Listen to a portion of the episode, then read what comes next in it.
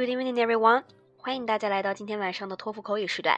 今天是非常特殊的一天，因为广州竟然下雪了，所以在天寒地冻的日子里，大家一定要注意保暖。嗯，那么今天为大家带来的是今天早上刚刚结束的一月二十四号和昨日结束的一月二十三号两日托福考试的口语独立任务。那我们待会儿对题目进行逐个的回顾和分析，看看这两天都考了什么题。首先我们来看的是一月二十三号，就是昨日结束的考试的两道独立任务的话题。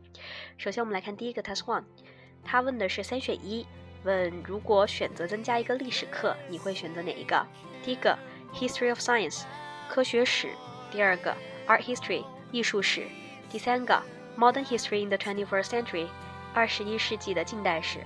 那我们来选择 art history 来试一下答案。Among these following two courses, I would like to choose art history to study, and here are my following two reasons. To come up with, learning art history won't make me feel my brain burn because as a high school student, I really have a large amount of study tasks to focus on. I mean, just like my chemistry lab report, math exam, and physics experiment. I really feel exhausted because of these kind of strains and stresses of my study, so I really don't like to choose some difficult classes to make me more stressed out. But in art history class, I can not only relax visually by appreciating different kind of paintings and drawings from various type of painters, but also relax acoustically by enjoying the music of the greatest musicians. What's more, I can make more friends who have common topic with me. In that way, I can not only improve my communication skills, but also enlarge my social network in the art class. Test two，啊、uh,，问的是两个里面选一个，which do you prefer？他说 make a plan about social activity in advance, or just decide when you meet your friends. 嗯，你是喜欢在社会社交活动中提前做好计划，还是说和朋友见面之后再聊怎么去玩？那我们来选择提前做计划，因为它可能会帮我们避免一些意外的发生，也可以帮我们省时间。那我们来选择 make a plan 试一下答案。As far as I am concerned, I really prefer to make a plan about social activity in advance. The first reason is that it can help me save time, and I want to use one of my own experience to illustrate my point. Once upon a time, my friends and I decided to watch a movie, and actually we did not make a decision about what movie to see. And after we meet together, we spent about 30 minutes to discuss which movie to see because half of us want to watch romance movie, but the other went for the science fiction movie. And we finally reached the decision to see the science fiction. So when we quit to buy the tickets, we were told that the seats of the nearest time had been sold out. So we had to wait for another one hour for the next time.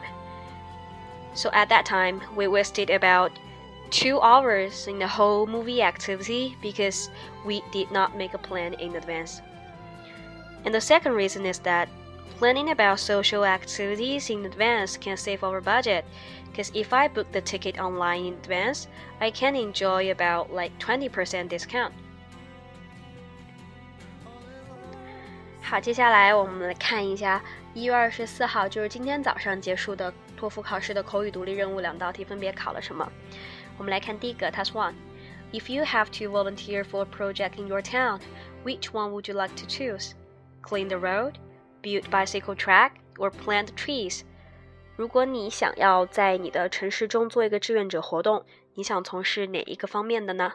一个是清理街道，一个是建造自行车的一个车道，还有就是种树。那我们来选择种树，因为之前有讨论过类似的环保的话题，比较好说。我们来看一下答案。I think that planting trees is the best volunteer job for the following two reasons. First of all, it can improve the quality of the air.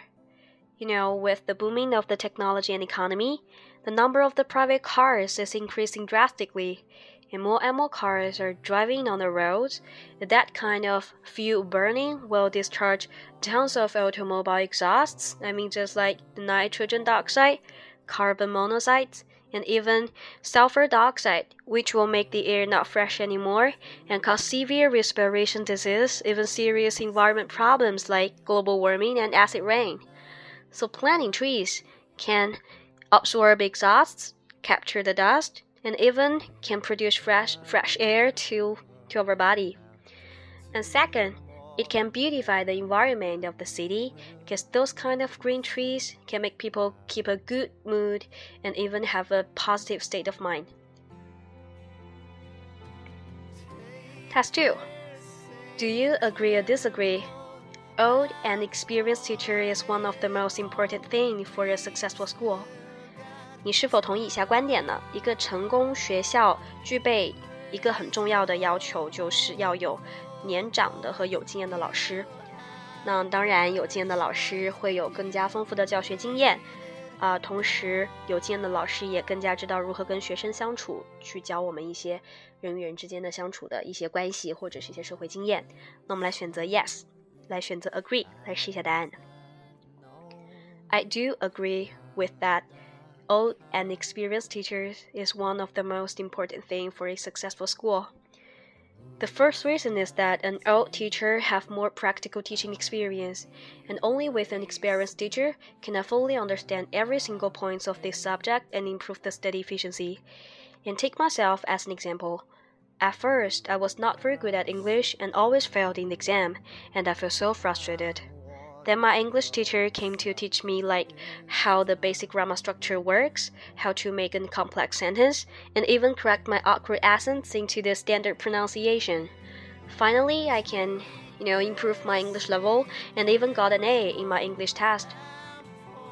Secondly, an experienced teacher can share more life experience with the students, like how to make friends with others, and how to deal with social relationship, and how to avoid conflicts when communicate with other people.